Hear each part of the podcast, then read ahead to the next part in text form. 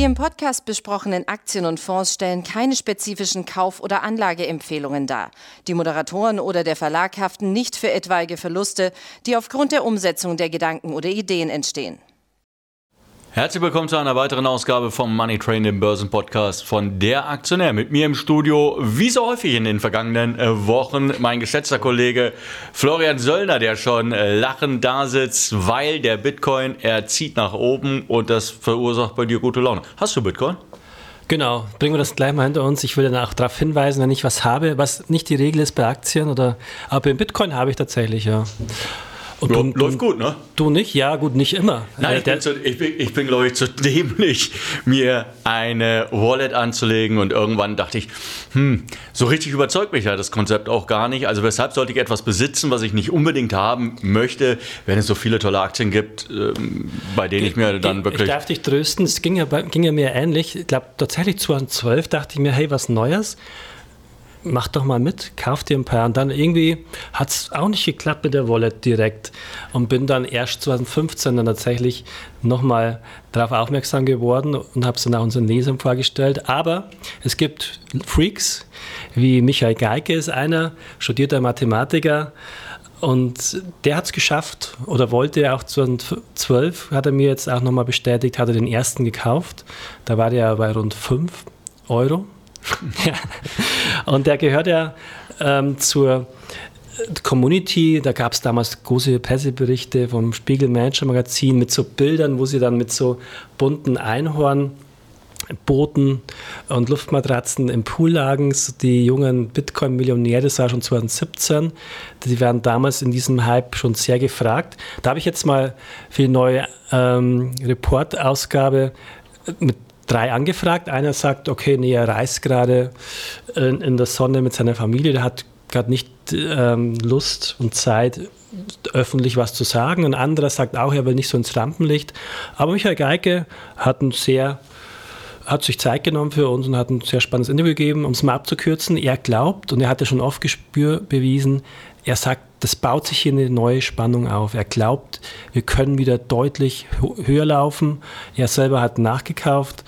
Und klar, die Begründung ist, 95 Prozent der institutionellen, der großen Anleger, das große Geld steht ja noch an der Seitenlinie. Er selber ist bei 21 Oaks Capital aktiv, die ja die Brücke dahin schlagen wollen. Und er hat den Eindruck, was natürlich auch durch die Freigabe des ETFs in Amerika passieren kann, dass die Chance gegeben ist, dass die Großen kommen.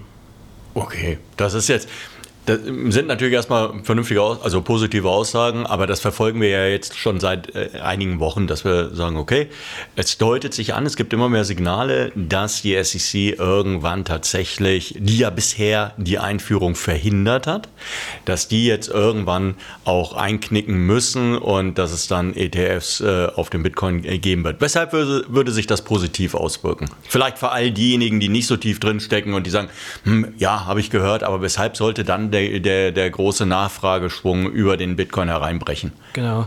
Der Ex-SEC-Chef wurde jetzt zitiert, es sei eigentlich unausweichlich, dass das quasi irgendwann jetzt auch mal kommen muss. Es wird schon lange versucht, hat sich immer verschoben. Klar, weil es dann auch rechtlich nicht nur einfacher, sondern auch sicherer ist, dort zu investieren. Und die Frage ist, es gibt ja gewaltige Geldmengen, die auch im, im Gold anlegen kein Großinvestor oder auch Kleininvestor über Fonds legt ja alles nur in Aktien an, ist ja nicht unbedingt zu empfehlen, wenn gleich die Aktie immer noch deutlich am sinnvollsten das Investment halte. Aber als Beimischung ist ja Gold schon interessant, aber der Bitcoin ist ja erst 5% mit 600, 700 Milliarden Bewertung des Wertes alles Goldes wert. Und wenn das dann in die Richtung geht, ich habe gesprochen auch mit Professor Sandner, das wird auch veröffentlicht im Hotstock Report, die Tage, das Interview. Der sagt, laut Portfoliotheorie, Portfolio-Mix, weil es eben oft konträr verhält zu anderen Assetklassen, ist eine Beimischung von 5, 6, 7 Prozent durchaus vertretbar. Also sprich, dass wenn dann in der Masse geschehen würde, als digitales Gold in Anführungsstrichen oder als Krisenwährung, dann wäre das entsprechend positiv. Klar, also, das ist ein bisschen Zukunftsfantasie. Ja, also, ja. die Korrelation, von der hier immer ganz gerne gesprochen wird, äh, also wie, wie äh, verhält sich eine bestimmte Assetklasse im Vergleich zu einer anderen Assetklasse? Ähm, das ist ja immer wieder gerne angeführt, aber ich meine, wir hatten in der Vergangenheit durchaus so Tendenzen, wenn der Technologiesektor nach unten lief, also eher spekulative Werte, dann ging es auch für den Bitcoin nach unten als spekulatives Investment. Äh, sieht man, also klar, momentan sieht man eine gewisse Abkopplung weil eben der Technologiesektor eher schwach unterwegs war zuletzt und der Bitcoin eher stark unterwegs war. Ist das jetzt nur so eine Ausreißer oder was glaubst du persönlich? Oder sehen wir tatsächlich dann das, was man wirklich gebrauchen könnte, nämlich ein Gegengewicht vielleicht zu Technologieaktien, zu den sehr spekulativen äh, Unternehmen, dass es hier zu einer Abkopplung kommt und dass wir dann sagen, okay, wenn der Technologiesektor fällt, dann heißt das noch lange nicht, dass auch der Bitcoin fallen muss. Genau, du sagst es, das ist ein wichtiger Punkt derzeit. Man sieht es tatsächlich, Bitcoin läuft sehr gut mit einem kurzfristigen Kaufsignal, während KI-Aktien beispielsweise eher fallen derzeit. Und gerade funktioniert es. Die Krisen in der Welt werden stärker ähm, und Bitcoin steigt. Also klar gibt es da keine Garantie dafür, aber das sagt auch Michael Geige zum Beispiel auf die Frage, wie sieht er die Geldentwertung. Und da ist er nicht alleine im Sektor. Da finden sich ja viele Menschen wieder, die zweifeln, wie nachhaltig das aktuelle Geldsystem und die massive Verschuldung ist. Und viele fürchten jetzt, wenn der Krieg eskaliert, dass dann die Zinsen wieder runtergehen, wieder mehr Geld gedruckt wird. Und das ist ja der Kern der Bitcoin-Story aus meiner Sicht, dass eben die Geldmenge entsprechend nicht beliebig ähm, vervielfacht werden kann, mathematisch begrenzt. Und das funktioniert gerade. Und das ist auch mal eine interessante Frage, wenn wir gerade KI angesprochen haben, bin ich ja auch an sich oder du wahrscheinlich ja ähnlich optimistisch. Ähm, die Frage ist aber, die habe ich jetzt eben auch mal Michael Geige gestellt, weil er ja schon bei Salando vor Jahren KI-Teams geführt hat. Gibt es dann einen Zusammenhang bzw. einen Link zwischen KI und Blockchain? Und klar, er, es ist noch nicht so offensichtlich, aber er sagt, genau das ist die Vision für ihn unter anderem, dass dann eben das selbstfahrende Auto der Zukunft ähm, mit KI clever fährt und denkt, aber eben auch eine Wallet über die Blockchain integriert ist und das Auto dann selbst Strom sich kaufen kann, vielleicht die eigene Flotte selbst erweitern kann, also geschäftsfähig toll, wird. Toll, dein Auto geht auf Einkaufstour. Ja, ich habe mir mal ein paar neue Felgen gegönnt. Ja, schön. Ähm, pass auf, Jetzt ist sicherlich noch einer der Punkte, ähm, du hast es vorhin mal angesprochen, ähm, der Bitcoin irgendwie, dass er so Goldstatus bekommt. Jetzt kann ich aber mit Gold einkaufen gehen. Ich weiß nicht, wie oft du in den letzten äh, Monaten, Jahren versucht hast, mit dem Bitcoin einkaufen zu gehen. Also für mich wäre es weiterhin unabdingbar, wenn ich diese, wenn ich den Bitcoin als, als Währung in irgendeiner Art und Weise auch, auch ernst nehmen will, dass ich ihn im Alltag verwenden kann. Das kann ich aber momentan nicht. Martin, wann hast du eigentlich das letzte Mal eine Wurstsemmel mit Gold gekauft? Nein, das habe ich nicht. Aber ich weiß aus vergangenen Krisenzeiten, und da hilft mir natürlich die lange, lange, lange Historie von Gold, ja, viele tausend Jahre, dass wenn irgendwo mal wirklich alles den Bach runtergeht, ich tatsächlich mit Gold ähm, bestimmte Dinge, bestimmte Waren, Güter, was auch immer ähm, erhalten kann, auch wenn das Geldsystem vielleicht nicht mehr funktioniert. Das so, stimmt, ja. Und da, diesen Beweis ist doch der Bitcoin bisher schuldig geblieben. Also wann kommt es denn jetzt? Wann geht es los? Wann sagen die Shops, hey klar, ihr könnt auch alle bei uns mit, mit Bitcoin ähm, bezahlen und dann ist das Ding im Alltag angekommen und dann können wir sagen, okay, Jetzt haben wir eine Das sagen übrigens auch sozusagen die Bitcoin-Pioniere geben zu, dass es eigentlich noch sehr viel zu tun, ein weiter Weg in die Skalierung zu gehen. Du hast recht, das funktioniert so nicht. Allein schon aufgrund der Menge an Transaktionen, die dann entsprechend für so Mini-Transaktionen man benötigen würde. Aber ich glaube, das ist nicht der Punkt. Für mich ist der Punkt immer, dass digitale Gold, dass man es im Notfall versilbern kann und verwenden kann. Und was wir wir sehen einerseits gerade auch das Risiko, dass es jetzt Berichte gibt, dass zum Beispiel ähm, in Palästina, wohl die, die, da gibt es Berichte in, in der Telegram-Gruppe, Binance, die große Kryptobörse, da wurde das entsprechend ähm, als Sicherheit gelagert und das wurde jetzt gesperrt offenbar ähm, auf Zuruf von Israel Westen, gibt es Berichte nicht bestätigt, aber sprich, wenn man es auf einer Plattform hat dann kannst du nicht mehr zugreifen im Zweifel. Das stimmt. Aber was eben der Bitcoin tatsächlich kann, ganz ähnlich wie Gold. Du brauchst nicht unbedingt einen Computer dazu. Zum Beispiel, du kannst dir den Code im Kopf speichern und dann als Flüchtling vielleicht über die Grenze gehen, wirst durchsucht. Da würden sie dein Gold noch finden, den Bitcoin im Kopf eben nicht. du kannst den Kite speichern auf einem Zettel Papier auch, wenn du es wenn vielleicht sonst vergisst, ist ja auch eine Gefahr.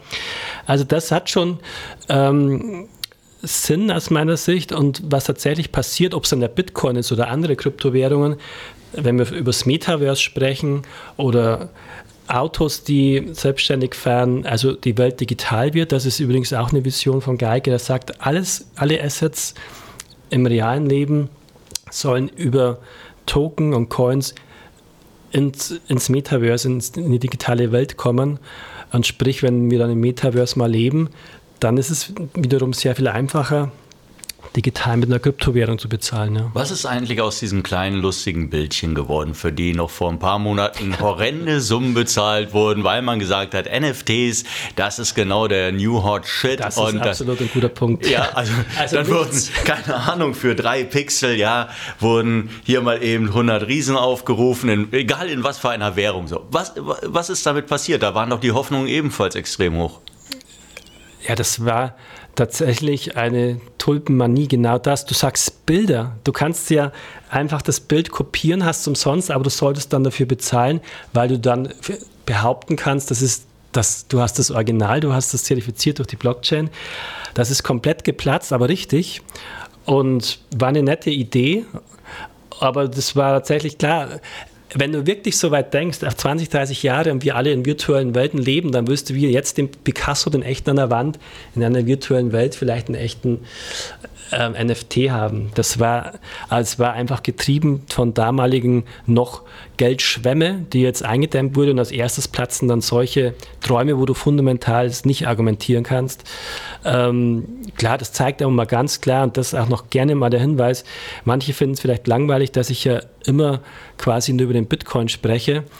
Es gibt ja tausende andere lustige Versuche. Die meisten sind tatsächlich lustige Versuche, die. Dogecoin. Äh, ja, die ist am lustigsten aus Sicht von Musk, der, der sich darüber freut, nicht die, die oben eingestiegen sind.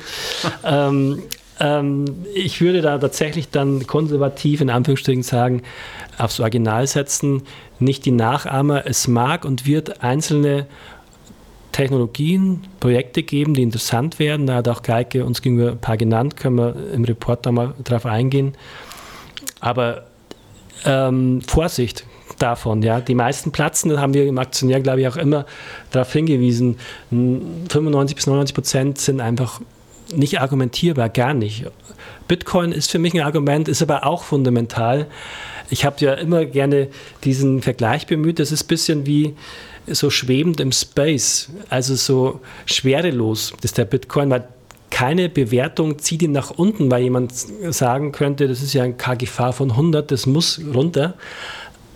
Aber gleichzeitig ähm, gibt es natürlich auch nach oben, gab es nie wirklich die Begrenzung ähm, zu sagen, es sei zu teuer, aber es gibt ja auch nicht die Begrenzung, es ist zu günstig. Ich versuche mir gerade vorzustellen, was äh, André Costolani wohl zum, äh, zum Bitcoin gesagt hätte oder einer der alten äh, anderen Recken.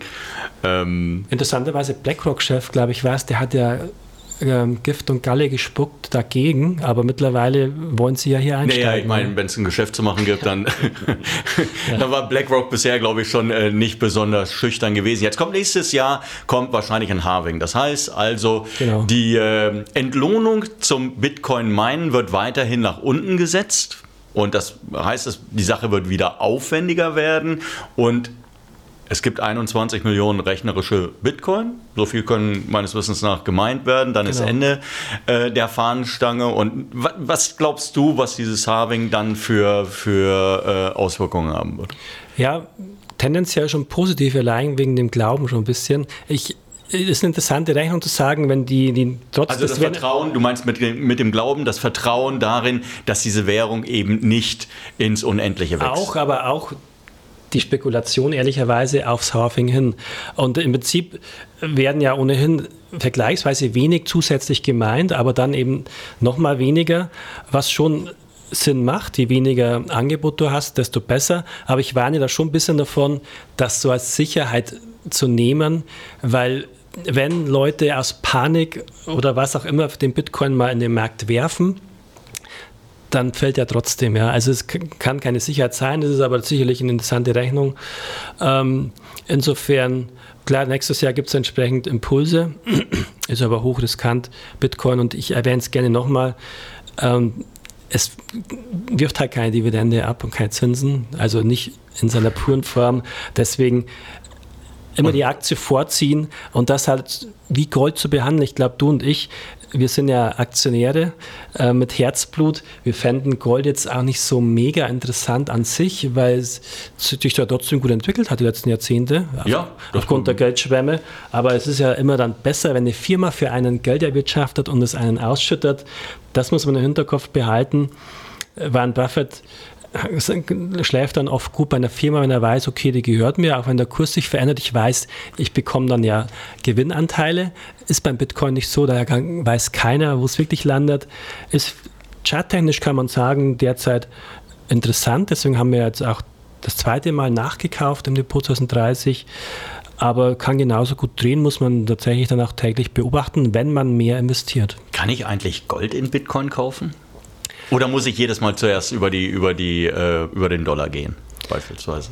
Ja, es gibt und gab ja schon vor Jahren immer diese Projekte, das eben zu stückeln, diese Assets, wo ja Gold dazugehört, eben da in die Blockchain, ins Internet zu bringen. Aber ich wäre dann auch jemand, der würde es dann tatsächlich lieber danach in der Hand halten, dass dann ja den Umweg ist ja auch immer die Gefahr bei Börsen auch gegeben, kann auch mal gesperrt werden, kann auch mal rechtliche Probleme geben.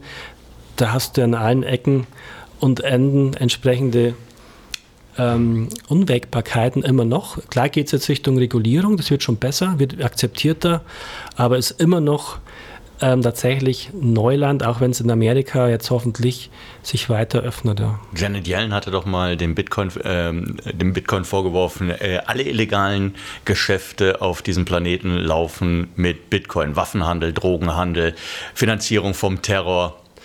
Und, und, in Gold und in Dollar. Äh, vor allen Dingen in Dollar, würde ich behaupten. Ja. Das, das, war dann auch der Moment, wo ich ein bisschen lachen musste, als sie sich hingestellt hat. Nein, das gibt, äh, ähm, das ist äh, sicherlich nicht erstrebenswert. Also gut, wir werden es sehen. Du bist auf jeden Fall positiv für den Bitcoin in den äh, kommenden Wochen. Wir sehen momentan so eine kleine Konsolidierungsbewegung nach dem sehr starken Anstieg, äh, den wir zu Beginn der vergangenen Woche beziehungsweise in der Woche davor äh, gesehen hatten. Jetzt ruht sich das so ein bisschen aus. Du glaubst aber auch, kleine Konsolidierung, das ist nicht der Beginn einer Korrektur. Nee, ich glaube, Stand jetzt ist es sehr stabil und stark, auch, auch, bei steigenden Umsätzen. Ich habe tatsächlich ähm, mein Passwort jetzt erstmal rauskramen müssen. Ich habe es halt wo liegen, ja. Also vergleichsweise wenig eben auch. Das Radio sollte so wenig sein, dass man ruhig schlafen kann. Also wenn ich jetzt mehr hätte oder beispielsweise vielleicht nachkaufe, dann würde ich es schon täglich verfolgen und wenn der Trend bricht, der ist aber intakt auf mittlere Sicht gerade. Ähm, aber so eine Grundposition, wenn die ähm, komfortabel klein genug ist, dann muss man da auch nicht traden. Ja, ja. Sie hören es, liebe Zuhörer. Ähm, Florian Söllner ist mehr oder weniger entspannt, was den Bitcoin betrifft. Momentan finden wir es natürlich toll, dass er läuft, damit überhaupt mal irgendetwas läuft. Ja, da sind wir beim Aktionär ohnehin dann eher, dass wir sagen, Mensch, irgendwo müssen die positiven, optimistischen Impulse herkommen. Und tolles Titelbild im Aktionär die Kollegen gebaut aus dem Satz. Für, die, für die letzte Woche war Bitcoin, super gewesen. Ja. ja, gut. Dann hoffen wir natürlich, dass Sie sich das mal durchlesen werden. Ansonsten dir danke ich für deine äh, Zeit und Ihnen danke ich für auch für Ihre Zeit. Hoffen natürlich, dass es Ihnen ein bisschen Spaß gemacht hat. Ja, bis demnächst. Tschüss. Danke dir, Martin. Bis dann.